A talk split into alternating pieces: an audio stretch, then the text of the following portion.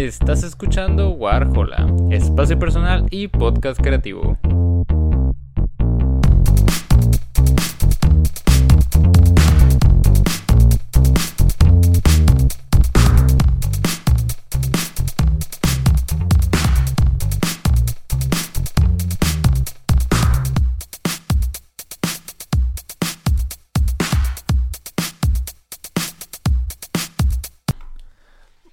Todos, bienvenidos a un nuevo episodio de Warhola y en esta ocasión eh, vamos a estar hablando sobre el episodio 4 y 5 de esta tercera temporada de The Voice y seguramente se preguntarán por qué no grabé un episodio únicamente de pues el cuarto capítulo.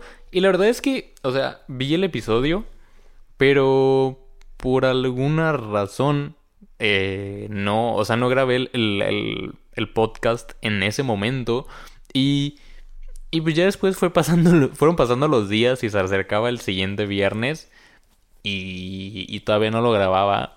Y, y, pues nada, o sea, me terminó alcanzando el quinto capítulo y pues fue como, bueno, ya, X. Mejor grabó el de los dos. Y, y pues aquí estamos, ¿no? Eh, como digo, en este episodio vamos a hablar sobre el episodio 4 y 5.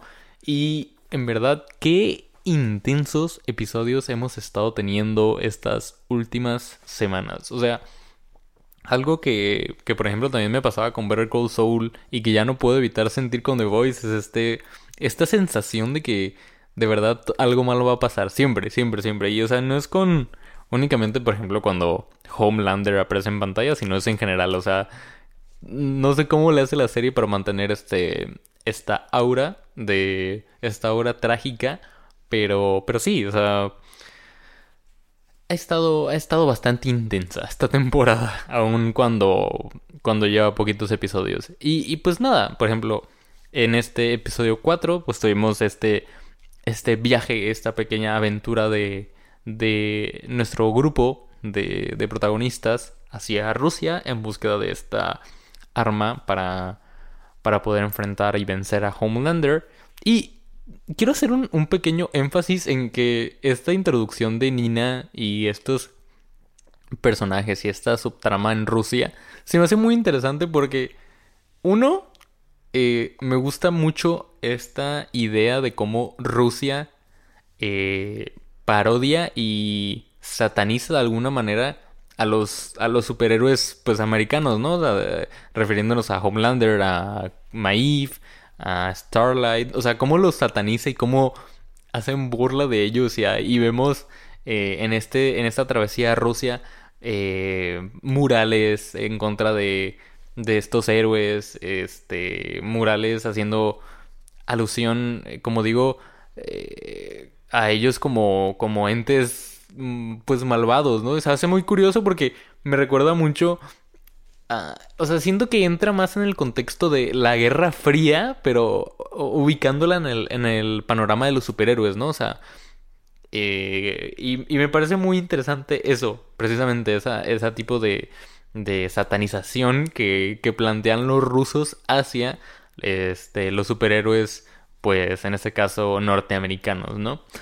Eh, además de eso, pues tuvimos este pues bueno, obviamente este capítulo va a tener spoilers. Tuvimos eh, para el final del episodio eh, la aparición de Soldier Boy. Que qué horrible traducción han puesto. O sea, era sencillo, era muy sencillo ponerle únicamente soldado. Y, o sea, yo en mi vida, en mi vida he escuchado la palabra caporal, güey. O sea, ¿qué es un caporal? O sea, muy seguramente la palabra existe. Y, y pues bueno la serie nunca se ha caracterizado por tener las traducciones más fieles, pero... Pero qué chingados es un caporal, güey, o sea... De verdad. Incluso, incluso Amazon Prime, la cuenta de Amazon Prime México... México, México, se burla de, de las traducciones. Es como, pues, güey, tú la hiciste, o sea, no es como que Netflix se burlara de las traducciones de HBO, por ejemplo, ¿no? O sea, Amazon Prime se burla de sí mismo. O sea, es como, pues, güey, haz una traducción correcta, mínimo, ¿no? O, o sea, obviamente el, el boy quedaría muy mal, pero creo que, pues, soldado hubiera estado bien, güey. O sea, no sé, no me gusta, la neta.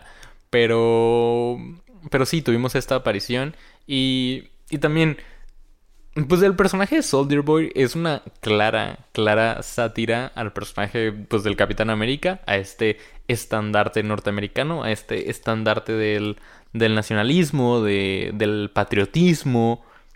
Y, y pues bueno, creo que también es una clara idea de cómo funcionaría. Y pues bueno, esto lo notamos más en el capítulo 5, que es una clara idea de cómo sería una persona criada y nacida en los años 60, o sea, una persona que existió más que nada en los años 60 y 70, traída a la actualidad, ¿no? O sea, vemos cómo, cómo el personaje de Soldier Boy juzga y, y se ve como bien, bien confundido cuando ve a, a, personas afroamericanas caminando por la calle como sin nada, a, a, parejas homosexuales mostrándose afecto en público y el güey genuinamente se saca de pedo. O sea, y, y me parece muy chistoso porque, pues por ejemplo, Marvel trajo de vuelta al Capitán América a la actualidad y todos asumimos que el vato estaba de que súper de acuerdo cuando pues muy probablemente no era el caso. O sea, obviamente no vamos a ver a un Chris Evans interpretando a un Capitán América racista, a un Capitán América eh, eh, anti-LGBT, pero, pero pues la realidad es que muy probablemente fuera así, ¿no? O sea, eh, eliminando un poquito el estandarte que es el personaje del Capitán América, que la verdad era un personaje bastante ñoño hasta que llegó Chris Evans a redimir un poquito al personaje. Pues como digo, genuinamente, y lo más parecido sería esta idea, ¿no? Tener, tener un, un, un estandarte del patriotismo que en realidad es, es un vejete racista, homofóbico y, y, y, pues bueno, genuinamente una persona criada en los años 70 traída a la actualidad, ¿no? Así. Y, y pues bueno, en este cuarto capítulo también tuvimos un poquito más de de, de tragedias. tuvimos este. Eh, la muerte de, de Supersonic. Y no voy a decir que lo veía venir, pero la verdad es que no me sorprendió tanto. O sea, creo que reafirma la idea de esta temporada de que la verdad no puedes como anticipar las cosas, que creo que es una idea que, que ha mantenido esta temporada de que, o sea, tú puedes tener una idea muy...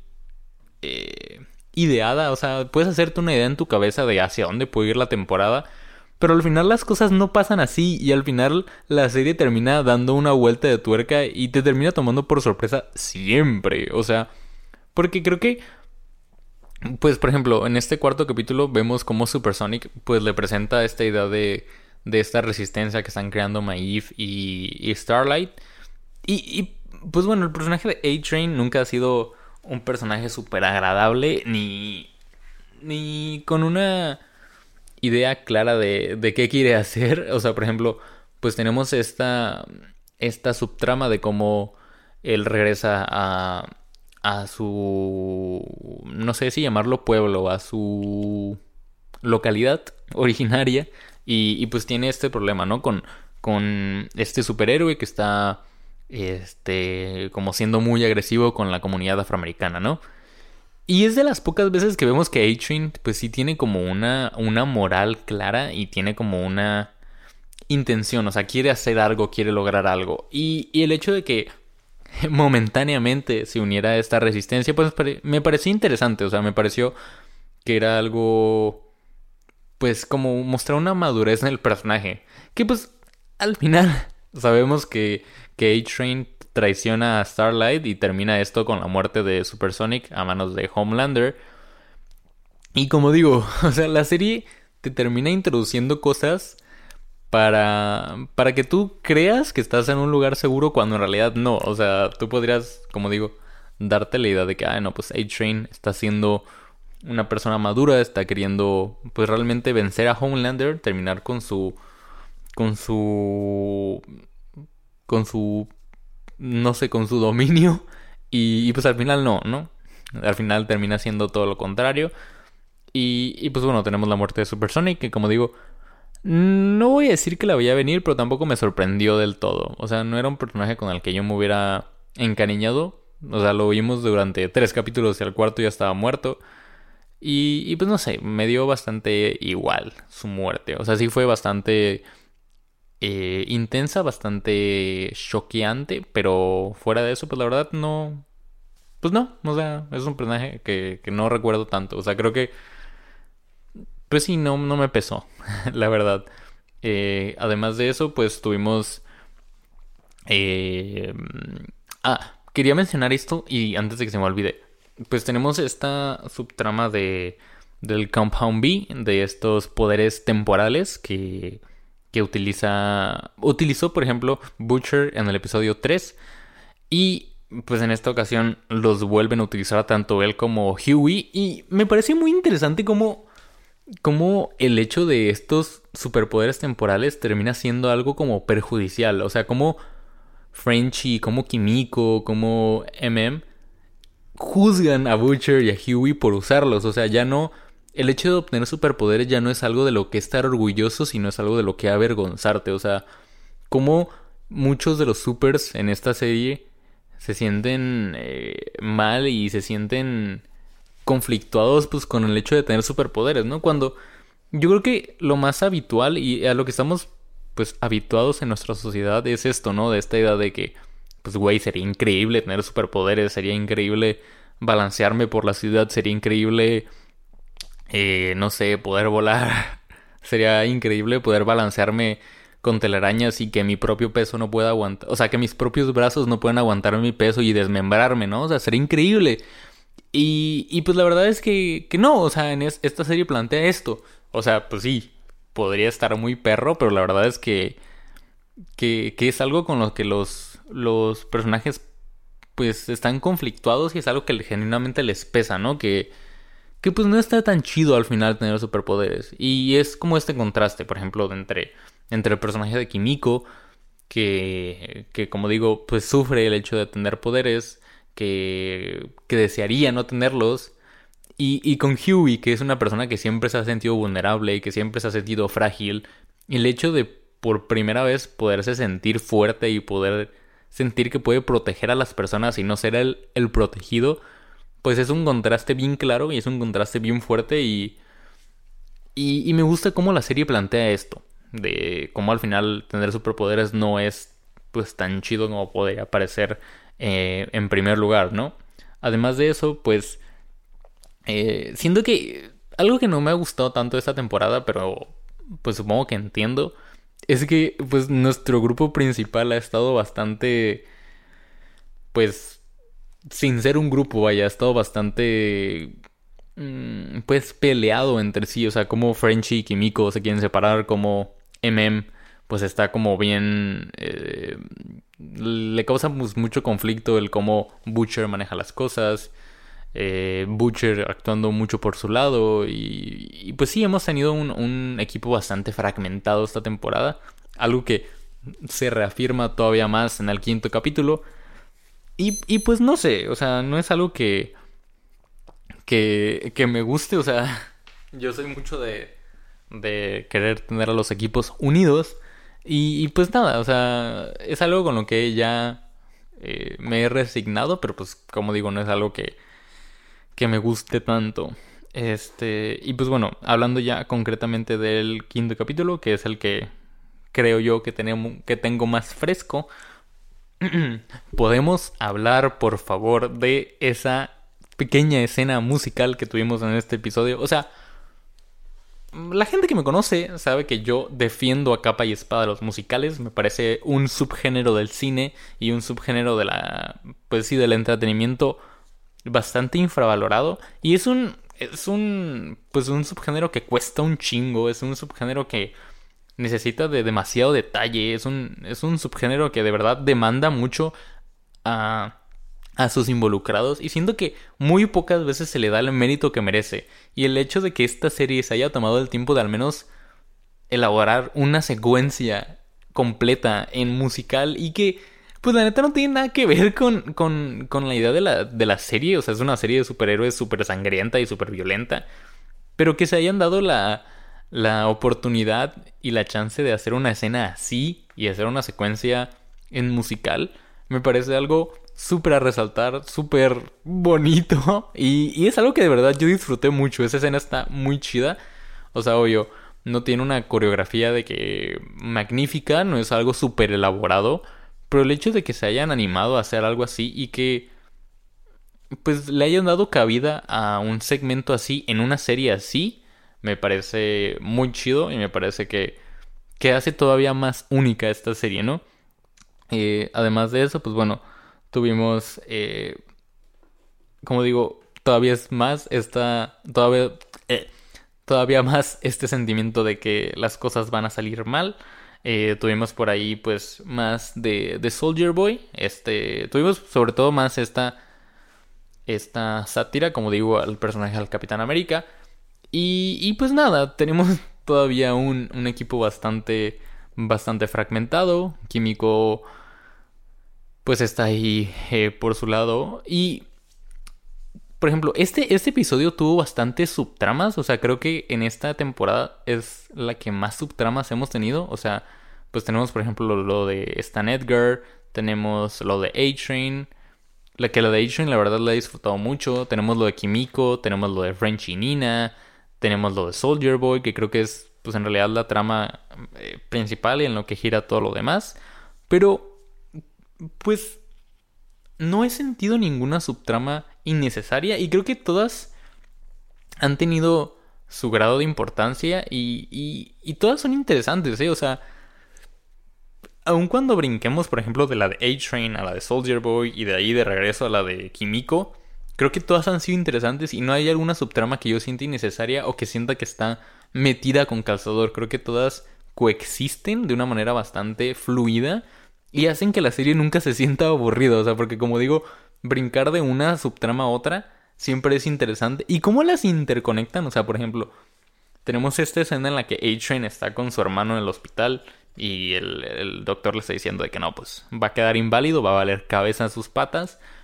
Pero a la vez, pues tenemos en los pisos de arriba a, Kimiko y a Frenchy y pues posteriormente tenemos esta secuencia musical y, me parece que la, serie está muy bien organizada en ese sentido. Entonces, como podemos sí tener muchas tramas, pero en ningún momento se siente saturada la serie o se siente que, que una subtrama es menos importante que la, que la anterior, ¿no? Siento que está muy bien equilibrado eso y es algo que, que quiero resaltar de esta temporada.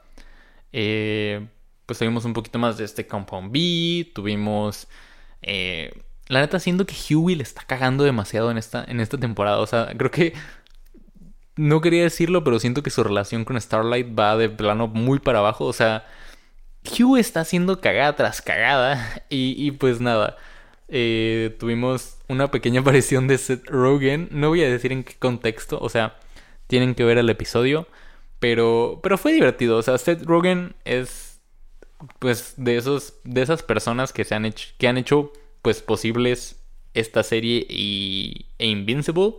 Él ha sido uno de los productores eh, responsables de, de, que estos proyectos hayan salido a la luz. Y, y, pues verlo aparecer fue más que nada curioso, fue chistoso, la neta. fue un, fue un cameo, no voy a decir que agradable, pero pues sí gracioso, estuvo, estuvo cagado. Este, y ya para el final del episodio pues tuvimos esta esta idea de cómo pues nuestro equipo principal va a ser un team up, va a ser eh, una alianza con Soldier Boy, pues como digo, para tratar de, de vencer a Homelander, ¿no? De utilizar a, a Soldier Boy como arma y, y, pues poder darle, darle mate, darle fin a, a Homelander.